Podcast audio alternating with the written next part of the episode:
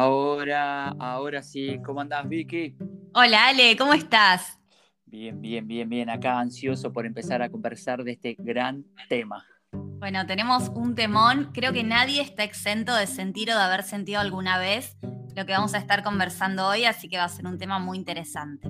Sí, coincido totalmente. La verdad que es, que es un tema que yo me ponía a pensar si se podía vivir sin este sentimiento, sin esta situación eh, y digo, no, creo que no. O sea, me encantaría que, no exista, pero existe. Así que bueno, vamos a ver qué, qué, se puede sacar de todo esto, desarmar lo más, lo más posible, conversar lo más que podamos. Así que bueno, eh, no sé si querés eh, presentar el tema. Dale, dale. Bueno, hoy vamos a estar hablando de la culpa, un tema que venimos adoptando como humanidad hace siglos y siglos y siglos y que de alguna manera desde mi punto de vista, es lo que mantiene, que una es lo que hace posible que una institución se mantenga eh, a lo largo de tanto tiempo, ¿no? ¿Cómo es eso? que eh, es lo que hace que una institución se mantenga a lo largo de tanto tiempo? Y bueno, para mí eh, tiene mucho que ver con que la Iglesia Católica se haya mantenido en el tiempo a lo largo de tantos siglos, porque bueno, de alguna manera está muy ligada a la religión, ¿verdad? La culpa. Claro, como acusó eh, esa institución eligió la culpa como un, no sé, un mecanismo quizás de, de, control o de lo que fuera, ¿no? Como algo, algo importante, eh, no sé, me sale así, algo importante. Sí, puede ser, y es justamente porque nos atraviesa tanto como seres humanos, evidentemente, es una característica que puede instalar perdurar en el tiempo, por más de que, las generaciones cambien y evolucionen, sigue estando tan presente seguramente como el primer día. Entonces, bueno, por eso tan, tan importante este tema. Claro. Vos en un momento me habías comentado que había como esto de que, bueno, que quizás lo, que, lo que hablaba yo al principio, esto de, se puede vivir sin culpa, y vos hablabas un poco de, eh, me, habías, me venías comentando esto de, que no se puede, o sea, es, como si fuese el miedo, que es una situación que está, siempre va a estar, entonces hablaba sobre algo que como una parte, que, cómo, usar esto que sucede, ¿no? Cuando vos te sentís culpable, eh, hablabas algo de sentirse culpable o de ser culpable, ¿no? Exacto. La diferencia entre sentirse culpable y ser culpable no es lo mismo desde el vamos. Em, la culpa existe, eso es un hecho. Ahora, yo puedo elegir si vivir al servicio de la culpa o que la culpa viva a mi servicio, de alguna manera. Y es esto que decías, que lo relacionabas con el miedo o también puede ser con el estrés. Un poquito es saludable porque a mí me aporta la información que yo necesito para continuar con mi vida, para crecer, para aprender. Ahora, cuando el miedo, cuando el estrés, cuando la culpa se hacen crónicos, son una actitud hacia la vida, son un modo de vida, ahí bueno, estoy absolutamente preso de, esa cadena que me tiene atado y que me dice que sí, que no, donde sí, donde no, y ahí no hay para nada libertad. Desde mi punto de vista lo veo así. Claro, es como que a mí me da la sensación que la culpa tiene muy mala prensa y al igual que el miedo, es como una, una alerta. Por ahí eh, quizás el miedo tiene una alerta de, como, no sé, autoconservación o, estar alerta a un peligro o salirse pronto de algo que puede, no sé, causarnos daño. En el tema de la culpa, también tiene, por lo que interpreto lo que decís, tiene una parte, como decir, entre comillas, positiva, porque nos hace un poco tener algo de autoconciencia, ¿no? De, entender lo que estamos haciendo. Eh, pero por otro lado está el extremo, esa persona que está continuamente sintiéndose eh, culpable y se culpa. Y quizás ahí el, lo negativo que creo que tiene la culpa es el castigo, ¿no? Es como que el castigo es lo que compensa el error que cometiste. Exacto, el tema es que no compensa nada, es un engaño más del ego, porque si te sentís culpable y recibís te vas a seguir sintiendo culpable porque justamente estás avalando el serlo. Y los castigos no van a parar nunca más. Vas a ser como el gran castigado. Claro, claro. Entonces, ¿qué, qué de positivo tiene la culpa? arranquemos, si querés, por, por desmenuzarlo un poco, para entenderla, porque es algo que está tan instalado que me parece que está bueno como darle una vuelta para entender para qué está, porque tiene una, un, como decís, un sentido positivo. La culpa arranca desde la creencia judeo-cristiana que nos atraviesa a todos como sistema humano. Puede ser que no te hayas criado bajo el judaísmo o bajo el catolicismo, pero no importa, porque es, es, es parte de ser humano, parte de que al lado y encontrar la riqueza, encontrar el crecimiento. Entonces, empieza con 10 mandamientos. 10 mandamientos son cosas que se pueden o no se pueden hacer y que vienen de afuera. Ahora, ¿de afuera de dónde? Bueno, de un Dios castigador, un Dios que divide, un Dios que elige, un Dios que si cumplís con sus mandamientos te vas al cielo y si no te vas a otro lugar. Para mí ese no es Dios, eso no tiene nada que ver con Dios, porque Dios es unidad, o sea, Dios es religar, es religar, es, es, el verdadero sentido de la religión. Pero mm. bueno, las religiones como están planteadas, y esto lo digo con mucha humildad y es mi punto de vista, a mi entender lo único que hacen es dividir y justamente señalar desde afuera quién es culpable y quién merece un castigo. Y esa persona se está eh, está aceptando esa culpabilidad y aceptando el castigo en consecuencia.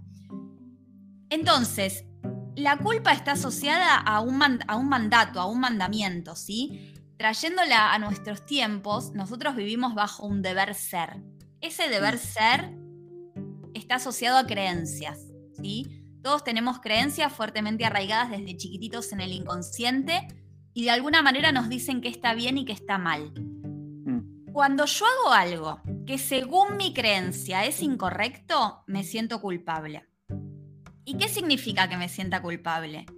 Que yo pienso que podría haber elegido otra alternativa diferente a la que elegí.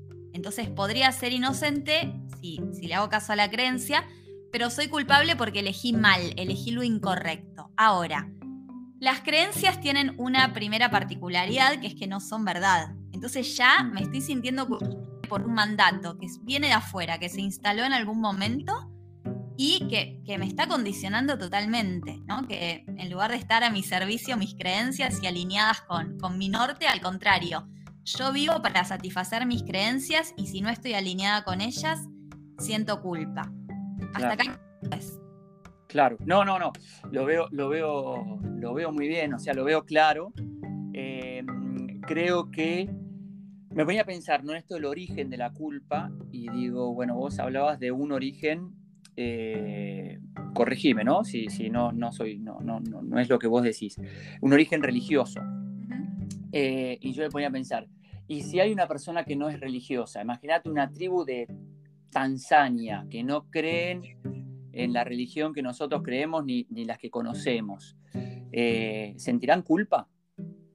Y bueno, es, una buena pregunta. Habría que ir a la tribu de Tanzania a estar con ellos y a preguntarles. Yo te puedo hablar de mis amigos ateos que, se criaron desde un, eh, desde un, lugar laico, sin religión, y sienten culpa igual.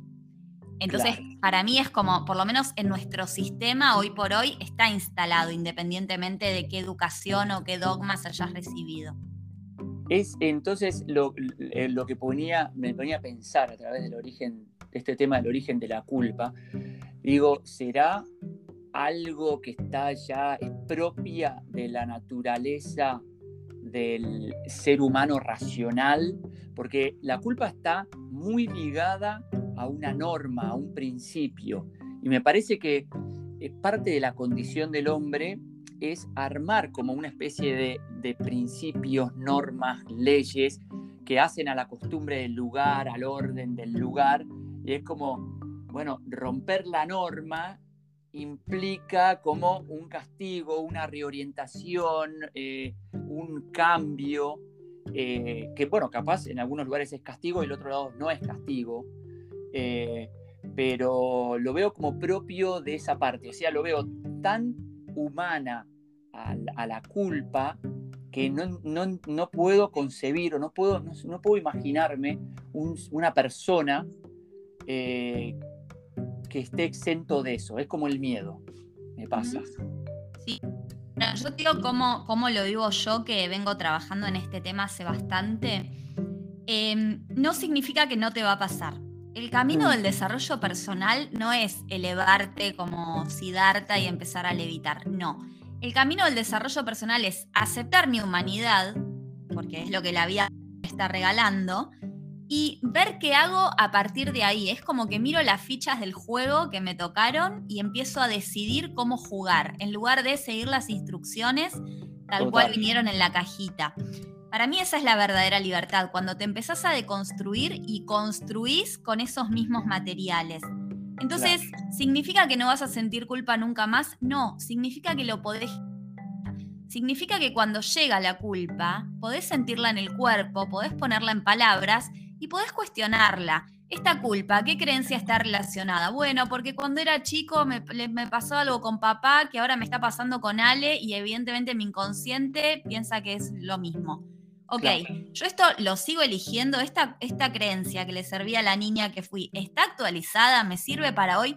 Y la verdad que no, porque yo le escribí a Ale y creí que lo había despertado y me creí, esto pasó ayer, me creí culpable, pero en realidad no soy culpable porque no lo diste a propósito. Y esto es clave. Lo que hice lo que podría haber hecho. Eh, se, cortó un poquito. Lo único que, hiciste. Que hice era la opción que yo tenía para hacer. Claro. Que tenía varias opciones. Porque el nivel de conciencia y las circunstancias que tenías en ese a vos te llevaron a elegir eso. Entonces, la culpa, fíjate cómo juega. Te dice, elegiste A, pero tendrías que haber elegido B. Claro. No, elegí A y elegí.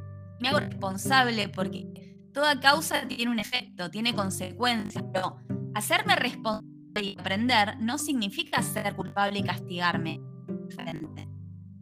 Claro, totalmente.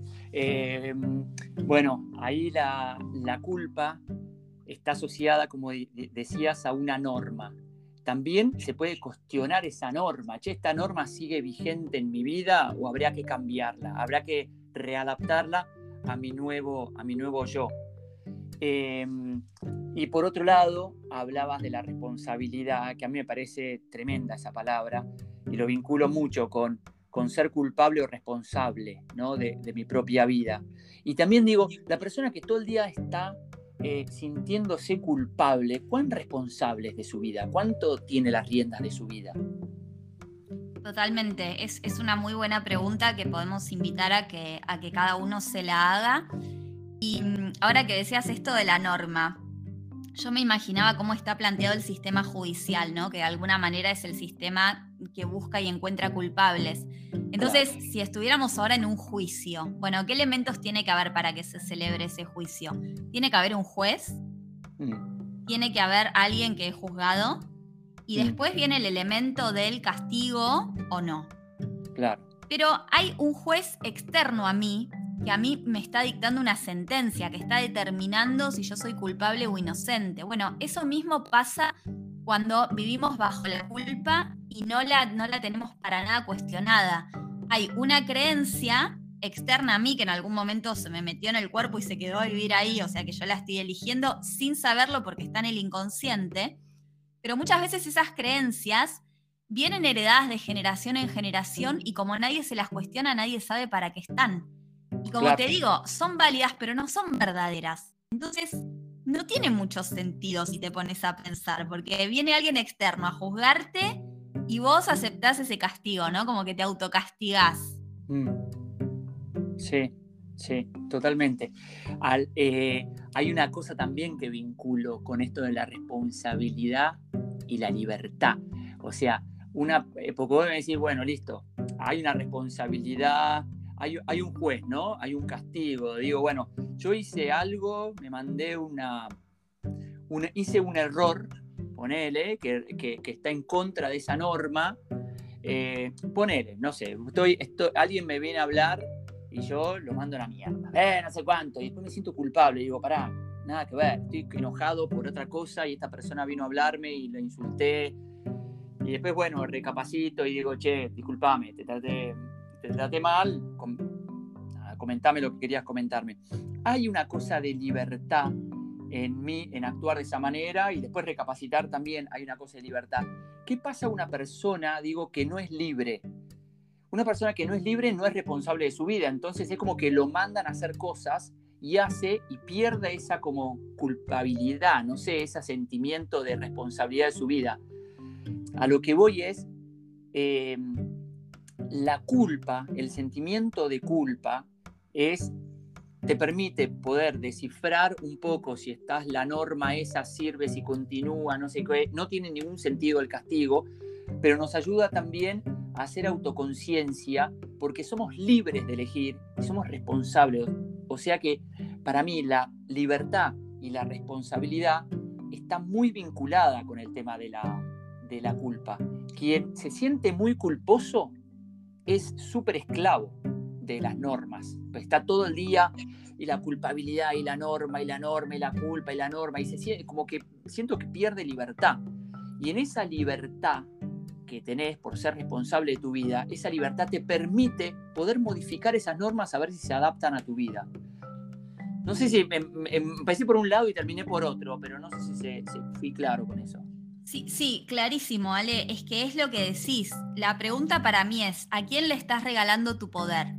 Porque el sistema, como está planteado, nos hace altamente dependientes. Dependientes de las instituciones, dependientes de la afuera. Fíjate cómo en general le pedimos al Estado que nos resuelva y que nos dé condiciones. Por ejemplo, yo ahora tengo una amiga que se quiere comprar una casa y se está quejando que el Estado no da créditos. Mm.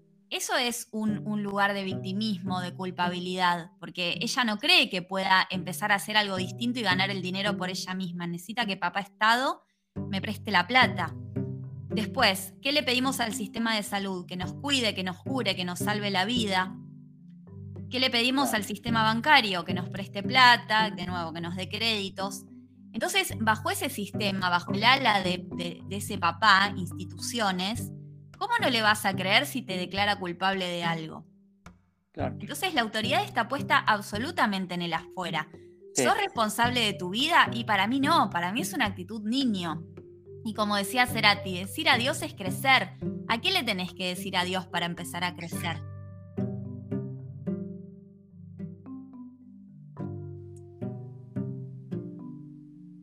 ¿Me escuchás? Sí, vos. Ah, sí, no, no, se cortó, se cortó en un momento. Eh, pero está entrando una llamada y la, la, pago para que no me entre, pero bueno, se ve que, qué sé yo, no sé. No pasa nada, WhatsApp, no puedo inocente. El teléfono, me siento culpable, me, agarra, me agarra culpa, digo, no debería estar pasando esto. Eh, Sabes que eh, está también el tema, a mí me pasa con el tema de la, de la, de la culpa, este, este sentimiento de deuda o el sentimiento de estar en falta. Muchas veces me, siento como en deuda y me veo sin decir, sin nombrar que sea culpa, me veo haciendo cosas de más para reparar un daño o algo o un error. Por ejemplo, no sé, dejé los platos sucios y alguien vino y los limpió. Y digo, uy, los limpió y yo iba a limpiar. Y me siento como en falta, como estoy en deuda. Entonces, ¿qué hago? la próxima lavo los platos, el piso y la ropa, ¿viste? Como compensarlo y dejarme a mí como, bueno, estoy más tranquilo.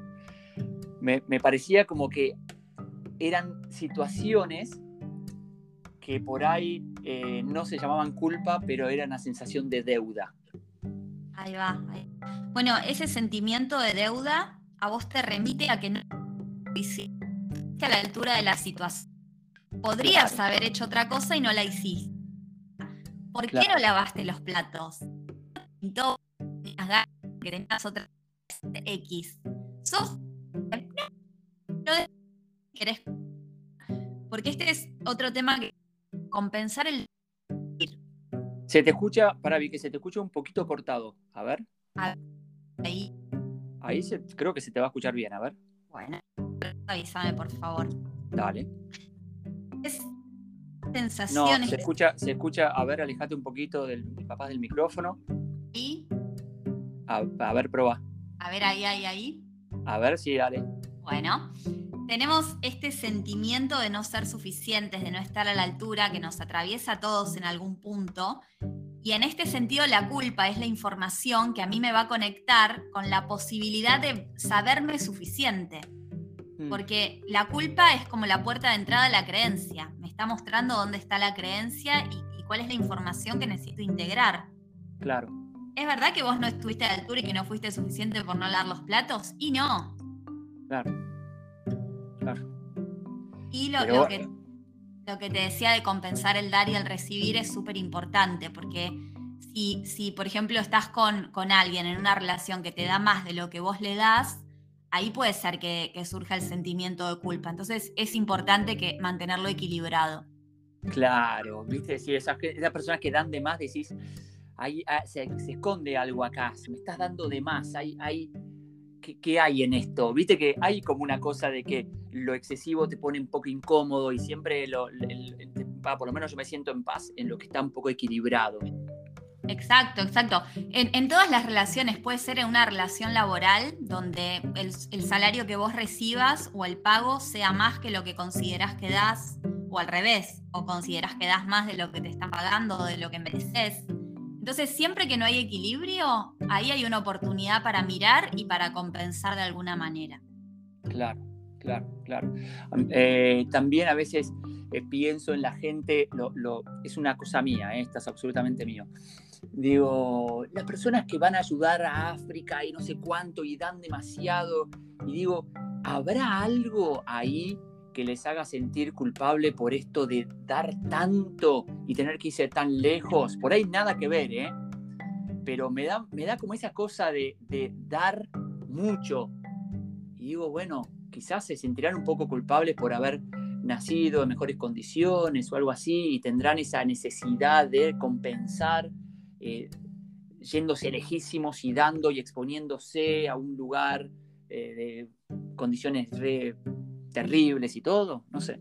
Re, puede ser. para mí siempre la pregunta es, ¿para qué estás dando? ¿Para qué lo estás haciendo? Mm. Porque ahí cambia el sentido, cambia la energía, cambia la intención. Es lo que hablábamos en el episodio pasado de los eneatipos del eneagrama. Mm. Yo como dos, antes daba demasiado, estaba absolutamente desequilibrado ese dar y no era para el otro, era para mí, para sentirme mejor.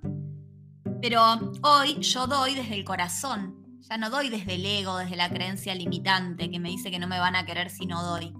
Hoy ya me quiero yo, no estoy esperando eh, esa mirada externa que me quiera, que me valide. Entonces, doy de manera equilibrada lo que siento, lo que tengo ganas, y así se recibe del otro lado también, ¿no?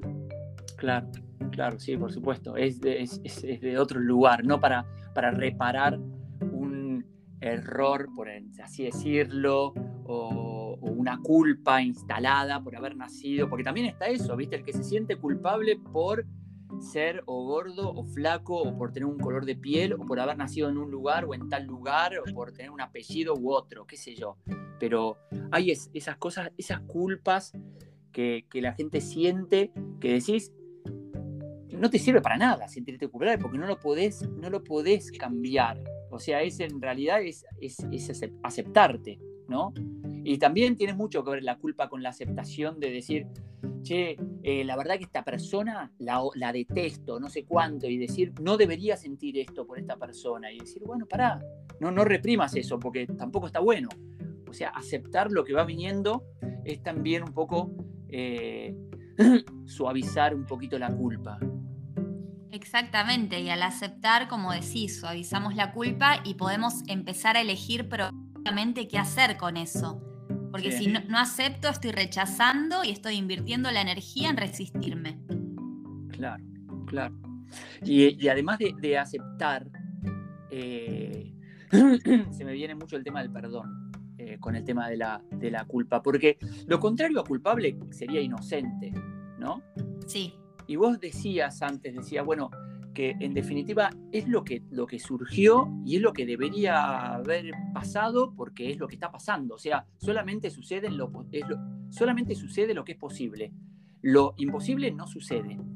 Entonces, cuando sucede, aceptar lo que sucede y, tener esa actitud de perdón, ¿viste? Listo, no me castigo, sucedió lo que tenía que suceder para aprender, tomo más conciencia de mí. Eh, es como aceptarte, ¿viste? Y no rechazarte, no reprimirte. Me parece un gesto súper, súper amoroso con uno mismo, eh, tratar de gestionar el tema de la culpa, saber cómo gestionarla.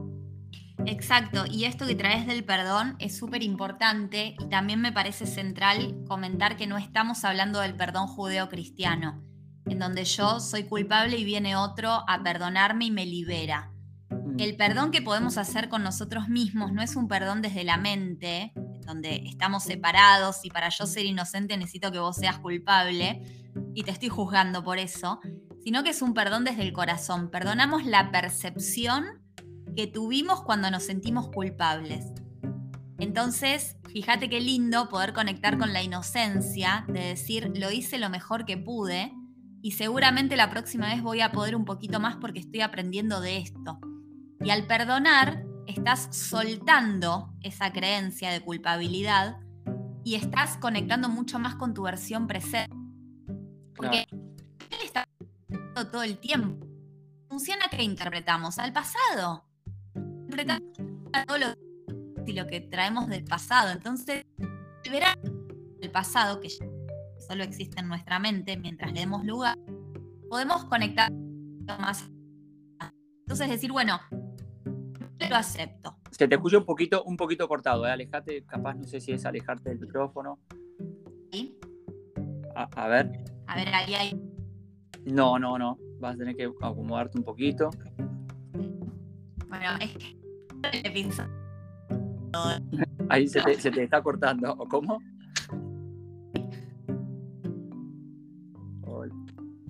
Ahí, ahí te estoy perdiendo un poquito más. Ah, todavía. Ahí, a ver, no sé, capaz que se corta un poquito. A ver, prueba de vuelta. A ver, ahí pruebo. Ahí estás, ahí estás bien. qué, gracioso que pasa justo en el episodio de la culpa, para conectar con la inocencia. Claro, pero es, como, vos hablabas recién de la inocencia y de esto de poder eh, tener una mirada distinta a uno mismo. Y también revisar, que esa inocencia también nos permite revisar, porque la culpa nos da y nos da tanto que no nos da tiempo tampoco a decir, bueno, esto, esto eh, sirve esta norma, no me sirve, de qué me estoy juzgando, cómo me estoy mirando el pasado, está actualizada esa mirada al presente, a mi actualidad, lo que, lo que vos comentabas. Y después digo, qué loco sería este juego de cambiar palabras, que te acuerdas que lo usamos en muchos podcasts, y decir cambiar la culpa por inocencia responsable. Ajá, me encantó.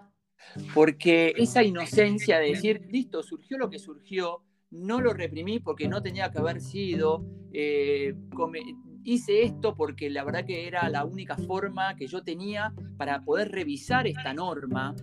O sea que la culpa me dio como una alerta, es, estás cometiendo, estás rompiendo la norma, estás yendo eh, en contra de este principio, eh, de este, eh, no sé, norma familiar, y de repente ese sentimiento de culpa o esa sensación de, culpa te hace recapacitar. Y si vos lo ves de un lado de inocencia, decir, bueno, es lo que surgió, pero me permite recapacitar, está buenísimo, porque te hace mucho más responsable de tu vida. Decís, esto ya no, no se adapta más a mi vida. Entonces, esto de inocencia responsable me parece que puede ser eh, algo muy, muy, muy valioso porque le saca el castigo que tiene la culpa. Me encantó inocencia responsable, lo, voy, a, lo voy a adoptar. Y, y, mientras te escuchaba me venía una pregunta que es, ¿estás jugando a no perder o estás jugando a ganar? Claro. ¿No? Estás en carencia, te estás aferrando de lo poquito que crees que tenés para no perderlo y si gana otro yo pierdo. ¿O estás jugando a ganar desde la abundancia y entendiendo que hay suficiente para todos?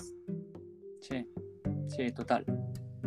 Y vos, eh, y ahora, mira, pregunto una cosa que, tiene que ver, con, por supuesto, con esto, pero te saco un poco de esta parte de lo que, de lo que hablamos. ¿Vos podrías tener alguna relación, algún vínculo con alguna persona que no sienta culpa?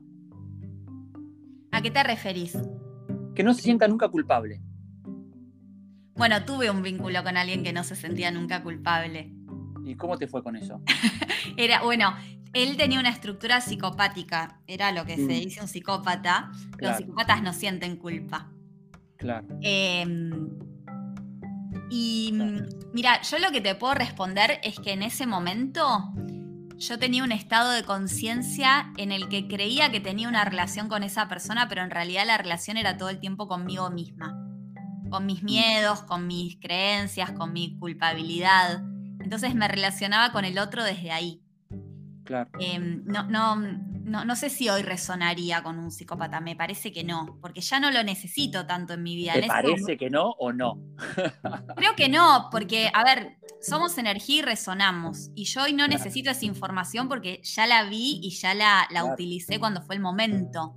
Por supuesto. Eh, pero igual no, no, no discriminaría, digo, es un alma que está en este plano viviendo esta experiencia y es tan válida como la de cualquiera. Claro. Eh, entonces no sé si, si, si me haría sentido como conectar con esa energía. Claro. Claro, era lo que también necesitabas vivir en ese momento para poder darte cuenta de lo que estabas viviendo y tocar fondo y cambiar y bla, bla, bla. Exacto. ¿Y vos podrías? Yo no, no podría vivir con una persona que no se sienta culpable y tampoco podría vivir con una persona que esté todo el día con la culpabilidad, eh, no sé, como si fuese, no sé, algo cotidiano, tanto de culparse a ella misma como de dar cul y encontrar culpables a todas sus situaciones. A mí me aburre y me agota las personas que están todo el día excusando en el otro todos los problemas que le pasan, sea el clima, sea el tráfico, sea la política, sea la pareja. Es como que me, me aburre porque se pierden la oportunidad de, de crecer, de recapacitar, de decir, no, no, no, no es todo culpa de los demás, es sos vos el que mira el problema desde tu lugar todo el tiempo. Así Claro, que los dos sí. extremos no podría con los dos extremos. Sí, es que cuando vos ya no estás en un extremo, o ya no te moves entre extremos, entre polaridades, es normal que no te interese. Sí, sí. Digamos, Sí. pa- para estar con, con alguien en una relación de la eh, es, digamos, que te, te acompaña a potenciarte, ¿no? Así como vos acompañás al otro a potenciarse. Si vas a bajar, digamos, de nivel y, desandar lo que ya aprendiste, no, no tiene mucho sentido. Claro, claro. Sí, sí, es como que. Y eso que a veces me descubro yo, ¿eh? Culpando una situación eh, y, y no me hago cargo, no me hago responsable y digo, bueno, para, es, es algo propio mío. Hacer el ejercicio este de, de no hay nada que inculpar, uff, es un es un súper desafío, súper desafío para hacerte 100% responsable de las situaciones que estás viviendo, de cómo estás atravesando, de cómo estás respondiendo, de qué estás reprimiendo y qué no. eh, y es un ejercicio de como yo que soy bastante emocional, eh, que me atrapa, como yo te contaba antes, a mí la emoción me atrapa, yo no la elijo, me atrapa y me invade. Eh, hacer ese ejercicio de tomar distancia, de tomar distancia antes de reaccionar y tomar distancia para poder responder es eh, un acto de suma valentía y, y de decir yo me hago cargo 100% de mi vida. Exacto, esos dos segundos que tenés de distancia entre lo que pasa y lo que haces vos es tu verdadera libertad, son tus dos segundos Claro. de libertad. Pero también está bueno decir, ya que traes esto, que si no entramos en el dogma y en el ego espiritual y en la autoexigencia que no tiene sentido. El famoso tengo que comer bien, tengo que entrenar tantos días a la semana, tengo que leer, tengo que meditar. No. O sea, venimos arrastrando la culpa hace siglos y siglos. Entonces está bueno decir que ahora es un camino de construcción con pasitos de bebé y solo por hoy. Y si no me sale y no tengo ganas de conectar hoy con eso, está perfecto, porque si no entramos, viste, en el mandato, en el dogma, y ya es otra creencia Claro. que se instala y te juega en contra. Claro, y bueno, y pero también hay veces que yo digo, bueno, esta norma no me sirve más, va con otra norma, pero eh, la otra norma con la que reemplazo es igual de rígida y exigente que la anterior, pero bueno, con otras cosas, y al final también me termina atrapando. Exacto, eso es lo que hacemos, cambiar una creencia por otra y no nos damos cuenta de que en realidad son lo mismo. O La sea que si las normas serían mucho más flexibles, quizás sentiríamos menos culpa. Y yo creo que sí, y es lo que, lo que decías antes de la aceptación. Yo acepto lo que pasa sin tanto condicionamiento mental. Estoy fluyendo con, con el afuera. Mm. En cambio, cuando tengo eh, una creencia rígida, no importa, porque por ahí cambio el, sentirme culpable como mandato familiar por eh, tener un, cronograma diario súper estricto para ser supuestamente espiritual. Es lo mismo, te está es otra cadena, te sacas una cadena y te pones otra. Entonces, un poco esta es la invitación, ¿no? Como a flexibilizarnos y a decir, bueno, hoy, solo por hoy, ¿qué puedo hacer desde estos pasitos de bebé? ¿Qué me es posible? no me sale, listo, mañana vuelvo a intentar, pero seguramente voy a aprender y a capitalizar esto de alguna manera. Claro, claro, sí, totalmente. A mí me, me queda mucho esto de, después de haber leído cositas de la culpa, haber escrito, a mí me gusta mucho escribir para poder bajar ideas y, pensar sobre mi, mi, vida y cómo actúo con el tema de la, de la culpa, me ayuda mucho a, a ver qué es, porque eh, tiene muy mala prensa y cuando tiene muy mala prensa lo que se busca es rechazarla y decir, no, dale lugar, porque te está dando una información y la información tiene que ver con cuán rígidas son esas normas, si esas normas son vigentes a, tu, vida, a tu vida actual, cómo reaccionás cuando aparece la culpa, enseguida viene el castigo, tratás de compensarlo porque tenés sentimiento de falta, esa, deuda. Entonces, como ir viendo que trae la información, porque si no es todo automático, ¿viste? Culpa, castigo. Culpa, eh, hacer más. Eh, y no, no sirve. Exactamente. Bueno, y, ya que traes este tema, les agradecemos a todos los que se coparon con la consigna en Instagram de, comentarnos qué era la culpa para ellos. Y, recuerdo lo que escribió Agustín, que decía que para él eh, la culpa iba a estar siempre con nosotros que, es perfectamente válido. Entonces, esto, ¿no? Si va a estar, abracémosla.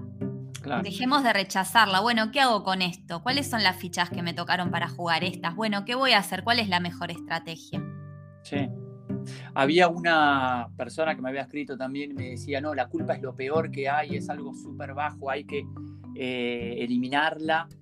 Y después yo me, había puesto a ver un libro que eh, hacía, que había medido algunos emociones, las había medido, y todavía hay algo más bajo que la culpa, que es la vergüenza.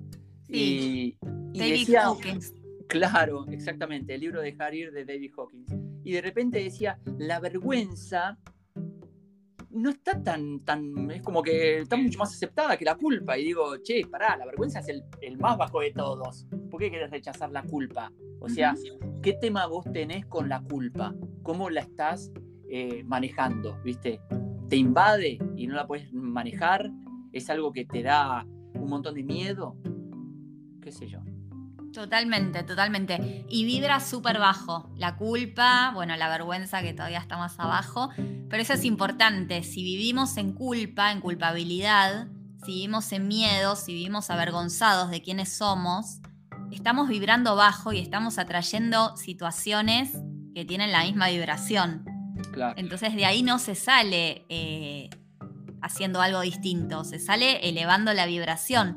¿Y cómo se eleva? Bueno, pasar de la culpabilidad a la inocencia, de, tanto juicio a mirar un poquito más para adentro, eh, de, perdonarnos un poco más y no juzgarnos tanto. Total, total, tener una mirada mucho más suave, más tranca, viste, con nosotros. No castigamos todo, nos castigamos con todo, con la culpa, con el esfuerzo, con, todo es castigo, la vida es como si fuese agarrar una carreta llena de piedras y cargarla todos los días, ¿viste? Con, no, es, hay, hay unas formas de vivir más humanas. Total. Y por ahí agarrar esas piedras y construir algo que te sirva para tu yo más actual. Total, total. Bueno, me gustó mucho el tema, me gustó mucho la, poder transformar esto, en vez de decir culpa, sino transformarlo en inocencia responsable también. Totalmente, me, quedo con eso y le agradecemos mucho al universo que nos mandó interferencias. A mí me llamaron, a vos te llamaron en el medio eh, para que podamos elegir la inocencia y, seguir adelante fluyendo ahí con, con, el podcast y con lo que proponía el, aquí y ahora. Totalmente. Bueno, Vicky, eh, un gusto como siempre compartir con vos. Me encantó charlar de este tema. Me voy con un sentimiento de paz y tranquilidad me gusta, como me pasa con todos los podcasts, pero en especial este, de hablar de la culpa y todo, y me voy con una cosa de mucha alegría y mucha, y mucha paz. Bueno, yo también y me quedo con esto de ser un poquito más amorosa, más compasiva y en la medida que pueda dármelo a mí voy a poder compartirlo con otros y ofrecerlo a la afuera, así que esa es un poco la propuesta para todos. Buenísimo. Bueno, muchísimas gracias y nos vemos en el próximo episodio. Gracias, hasta la próxima.